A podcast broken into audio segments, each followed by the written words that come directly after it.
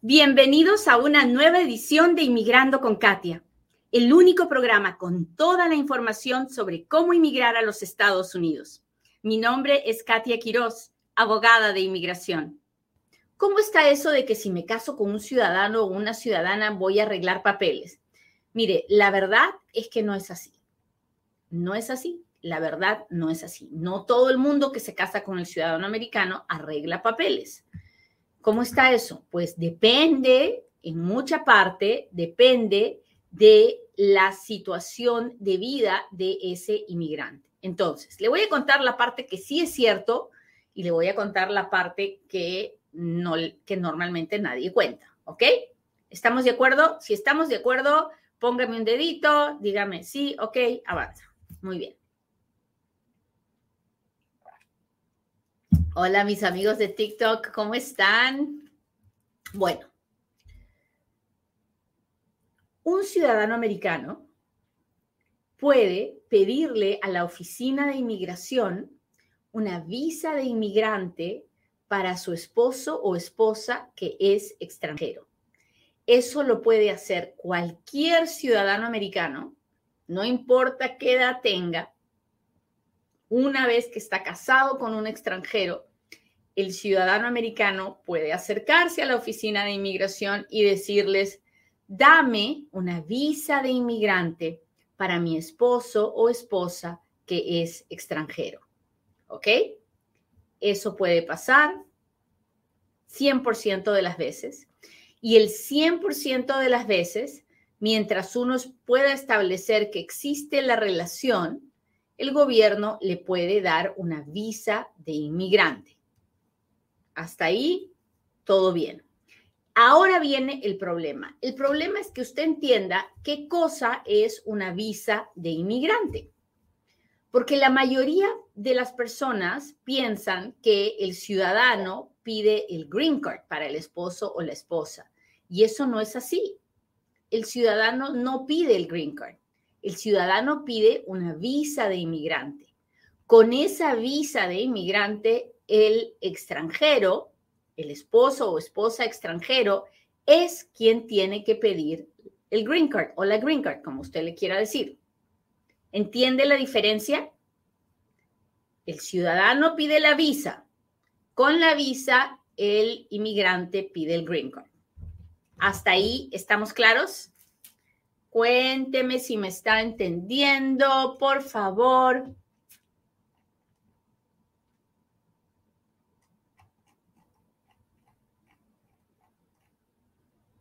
Bélgica, ¿cómo está? Bélgica me dice, hable de Bagua, cuánto dura el proceso, los beneficios. Bélgica, he hecho muchos programas de Bagua en eh, la página de YouTube. Entre ahí y escúchese todos los programas que he hecho de eso y le va a entender todo. Muy bien, hola, hola, Milton dice sí. Muy bien, gracias Marcos, John, Nelson, Freddy. Dele, dele, cuénteme si me está entendiendo. Hola muchas gracias. Gracias por los corazones, gracias por los diamantes. Mi gente de, uh, de Instagram, gracias por estar aquí. Hola Rani, muchas gracias por estar aquí. Muy bien, entonces, el ciudadano pide la visa, con la visa el inmigrante pide el green card. Entonces, la, aquí viene lo complicado del asunto, que para poder pedir un green card, un inmigrante tiene que cumplir con ciertos requisitos. Déjeme darle un ejemplo. Un ciudadano americano pide a la esposa. La esposa vive en Perú la esposa nunca ha venido a los Estados Unidos, nunca ha violado una ley de inmigración. El proceso regular después de que el esposo pide a la esposa es que la visa se vaya al Departamento de Estado para que el Departamento de Estado tramite eh, la aplicación de residencia de la esposa y un día la esposa tenga una cita en la embajada en Perú para que le den la residencia, sin ningún problema una gran demora, pero es lo que nos toca. Ese es el proceso regular. El esposo hizo la petición. Una vez que la petición se aprobó, la petición se envió a, eh, el Centro Nacional de Visas y el Centro Nacional de Visas no le dijo nada al esposo ciudadano, sino que se fue donde la esposa inmigrante y le dijo, oye, ¿de verdad quieres venir a Estados Unidos? Estamos listos para empezar tu trámite, mándanos este dinero, mándanos estos papeles y en algún momento te daremos una cita en la Embajada de Perú para que vengas y te demos la residencia. Así es como funciona cuando la persona nunca ha violado ninguna ley. ¿Hasta ahí estamos claros? Muy bien, déjeme darle otro ejemplo. Yo estoy aquí con una visa, yo inmigrante, estoy viviendo en los Estados Unidos con una visa de trabajo, con una visa de estudiante, nunca he tenido ni un día indocumentada, nunca he violado ninguna ley, me conozco con un apuesto ciudadano americano y me caso. El esposo ciudadano americano va a pedir la visa de inmigrante para mí y como yo estoy legalmente en los Estados Unidos y nunca he violado ninguna ley, yo al mismo tiempo voy a pedir la residencia dentro de los Estados Unidos a través de un proceso que se llama ajuste de estatus y lo voy a pedir dentro de los Estados Unidos con esa petición de visa de inmigrante que me pide mi esposo. El proceso se va a llevar a cabo dentro de los Estados Unidos y un día voy a tener una entrevista donde voy a ir a la oficina de inmigración para que el oficial certifique, después de hacernos una entrevista, que mi matrimonio fue por amor y no por papeles. Y ahí me van a dar la residencia. Ningún problema. Hasta ahí vamos bien.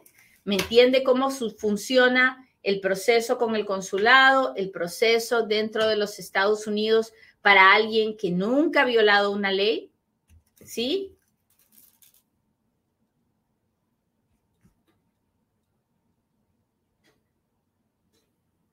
Muchas gracias, Anita. Te mando un beso. Te quiero ver. Mi amiga Anita siempre me mira, siempre me apoya.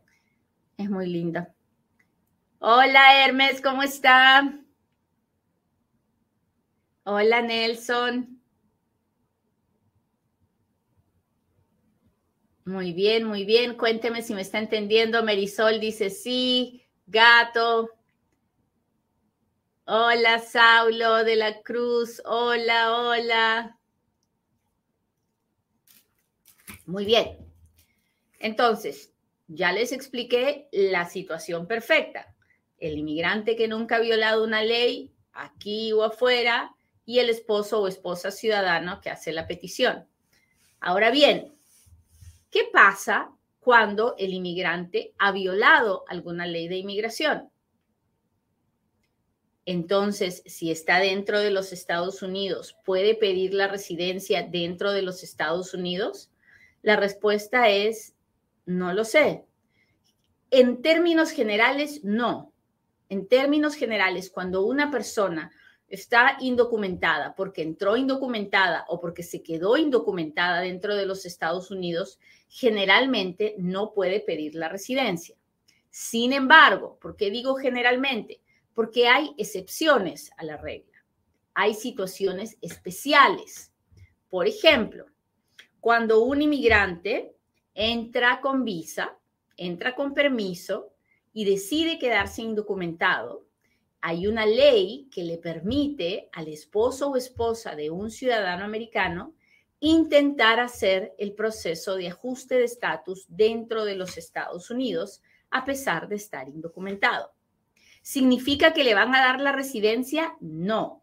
Significa que puede pedir la residencia dentro de los Estados Unidos. Que se la vayan a dar o que se la vayan a negar es otra historia y depende de otros factores que hoy no tocaremos. Hoy estamos hablando de lo básico. Muy bien.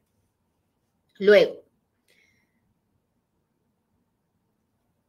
si la persona entró indocumentada, pero tiene una petición de antes del 14 de enero de 1998, de cualquier otro familiar, entonces la persona es 245I y puede pagar una multa de mil dólares para pedir la residencia dentro de los Estados Unidos sin tener que salir. Hay otra 245I que dice así, si usted tiene una petición familiar de antes de abril 30 del 2001 y además estaba aquí en los Estados Unidos en diciembre 20 del 2000, hace casi 22 años, entonces usted es 245I y podrá pagar una multa de mil dólares para pedir la residencia dentro de los Estados Unidos. Hay otra excepción a la regla, que es cuando usted entró indocumentado, pero su esposo es militar o veterano.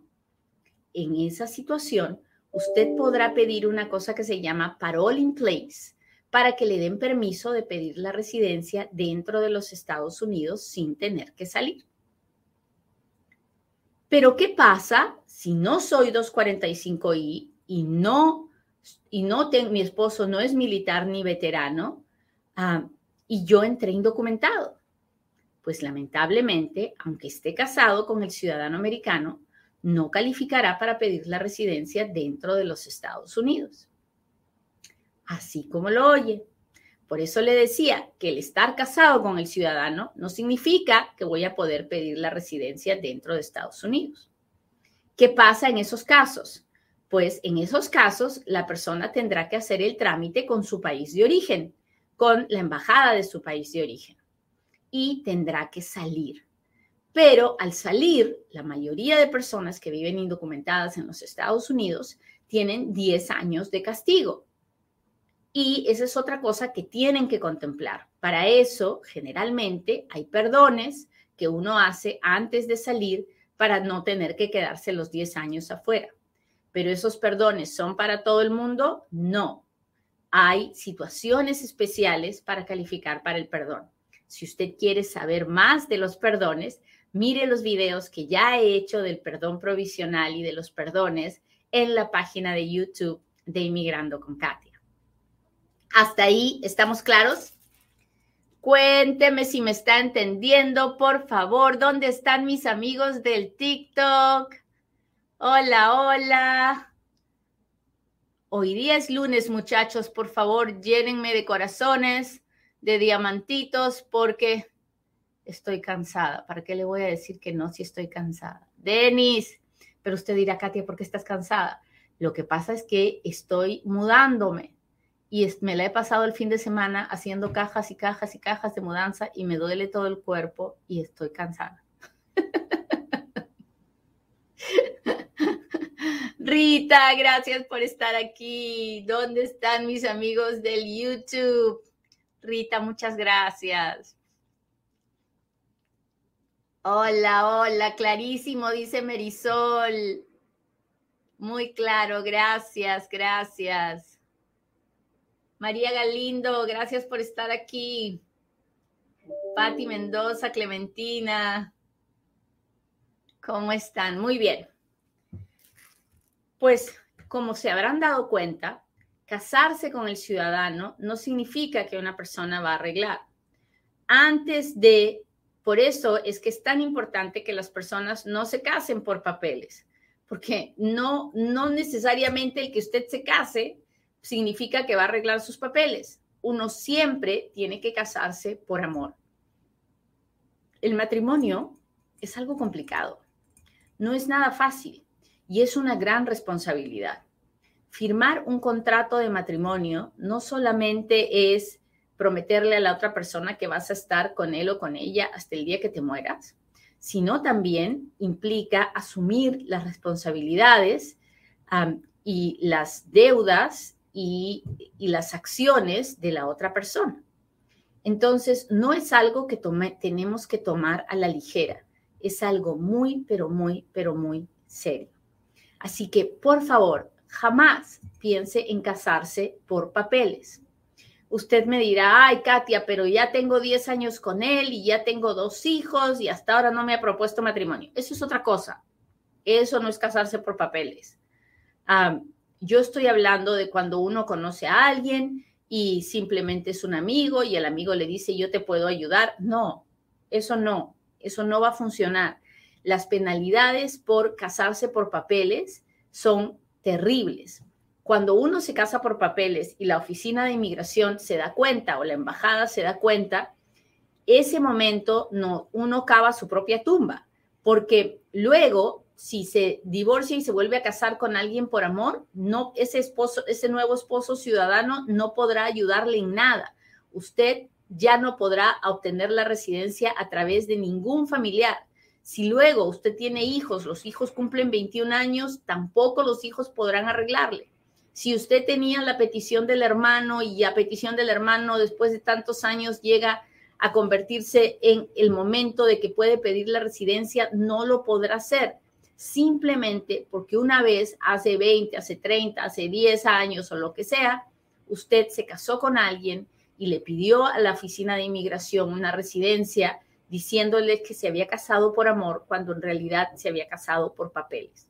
Así que, por favor, si usted alguna vez le ha pasado por su cabecita la idea de casarse para arreglar, es una mala idea.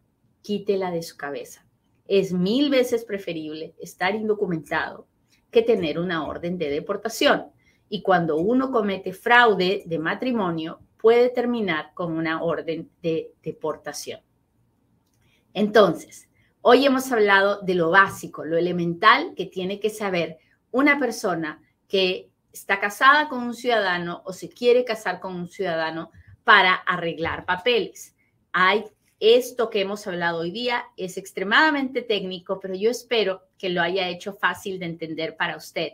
Si lo hice fácil de entender para usted, por favor, machuquele al botón de compartir y permítame llegar a un inmigrante más que necesita esta información. Ahora bien, hágame sus preguntas porque ahora es cuando Katia responde.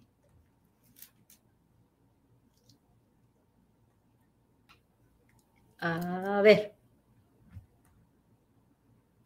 No se olvide de suscribirse, por favor, a todos nuestros canales. Ya voy a llegar a un millón de seguidores en TikTok. ¿Sabía usted? Un millón. Sí, yo tampoco me lo puedo creer. ¿Quién iba a pensar? ¿Quién iba a pensar que íbamos a llegar a un millón de seguidores en TikTok?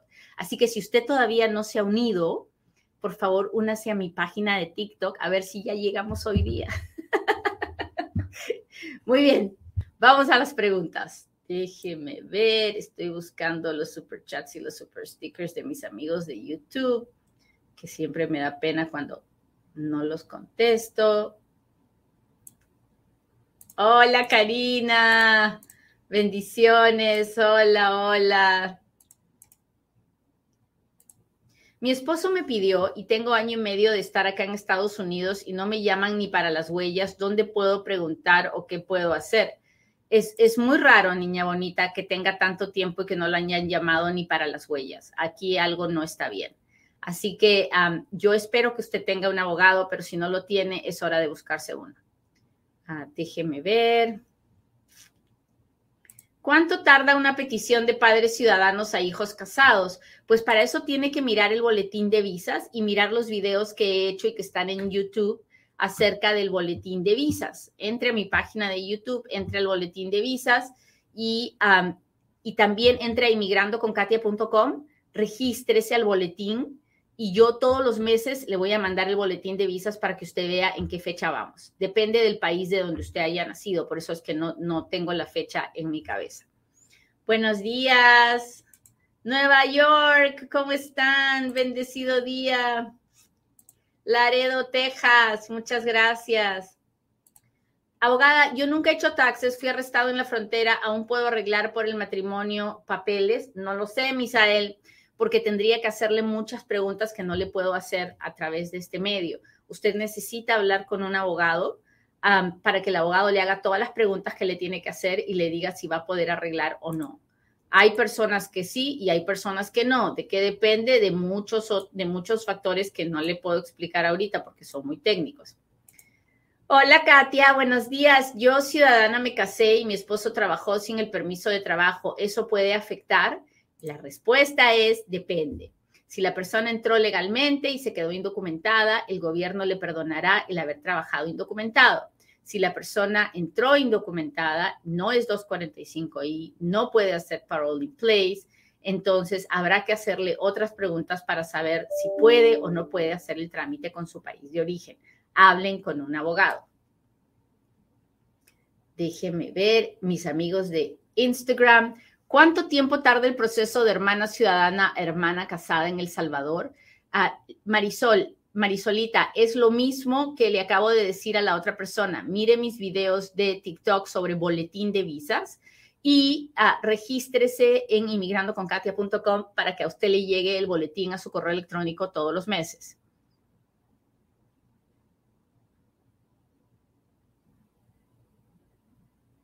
A ver, me casé, soy residente, ¿cuánto se demora sus papeles? Y él está en Colombia y yo aquí. Van a ser como tres años.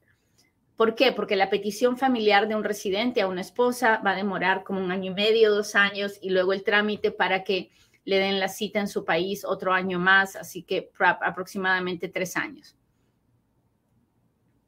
¿Cuánto tiempo demora el ajuste de estatus? Pues en este momento estamos hablando de un año y medio aproximadamente. Ah, yo acabo de tener la cita de huellas biométricas que sigue luego, luego esperar, esperar que llegue el permiso de trabajo, luego esperar una entrevista para que me den la residencia. ¿Se puede arreglar dentro de Estados Unidos si uno está casado con un residente? Ah, en algunos casos sí y en otros no. Si la persona está indocumentada, la respuesta es no. Si la persona está legal, la respuesta puede ser sí si usted es de un país donde el boletín de visas esté al día cuando uno está pidiendo la residencia. Yo sé, no es una respuesta fácil, no es una son respuestas técnicas, pero ustedes me están haciendo preguntas uh, técnicas y eso es lo que le estoy contando, información general, pero muy técnica. Así que si todavía le quedan preguntas, por favor, consulte un abogado. Para eso están los abogados. Uh, un llena papeles no va a entender nada de lo que yo digo, porque sabe lo mismo que usted de inmigración, o sea, nada. Pero un abogado de inmigración sí va a entender el tecnicismo y va a poder explicárselo. Si el abogado con el que usted conversa, no, usted no le entiende, no es un buen abogado para usted. Usted tiene que buscar un abogado que usted entienda, que usted comprenda cuando la persona habla. Eso es muy, muy importante para que su caso sea viable, para que usted sepa lo que está pasando. 25 meses esperando el perdón 601A en Nebraska. Lo siento mucho, está todo muy demorado, pero tal vez usted está fuera del tiempo de procesamiento de su perdón. Si no, lo, si, no sabe qué está pasando, entra a la página web de la inmigración www.uscis.gov y entre al tiempo de procesamiento de casos, ponga 601A Nebraska y ahí le va a decir cuántos están demorando. Pérez, muchas gracias por los, los corazones, gracias por los diamantes. Mi papá es residente, me, tengo 26 años, ¿me puede pedir mientras usted esté soltera? Sí. Pérez, Editi, y ya no puedo leer más. Muchas gracias. Liliana, muchas gracias. Uh, Selene, mi hija ya va a cumplir 21, ella me puede arreglar la hija, igual que el esposo o la esposa, puede hacer una petición por usted. Ahora, que usted pueda arreglar depende de si usted puede pedir la residencia o no. Y para eso tendría que hacerle muchas preguntas para poder, para poder decirle. Así que si mi madre es residente, puede pedir a sus hijos que estamos en Colombia,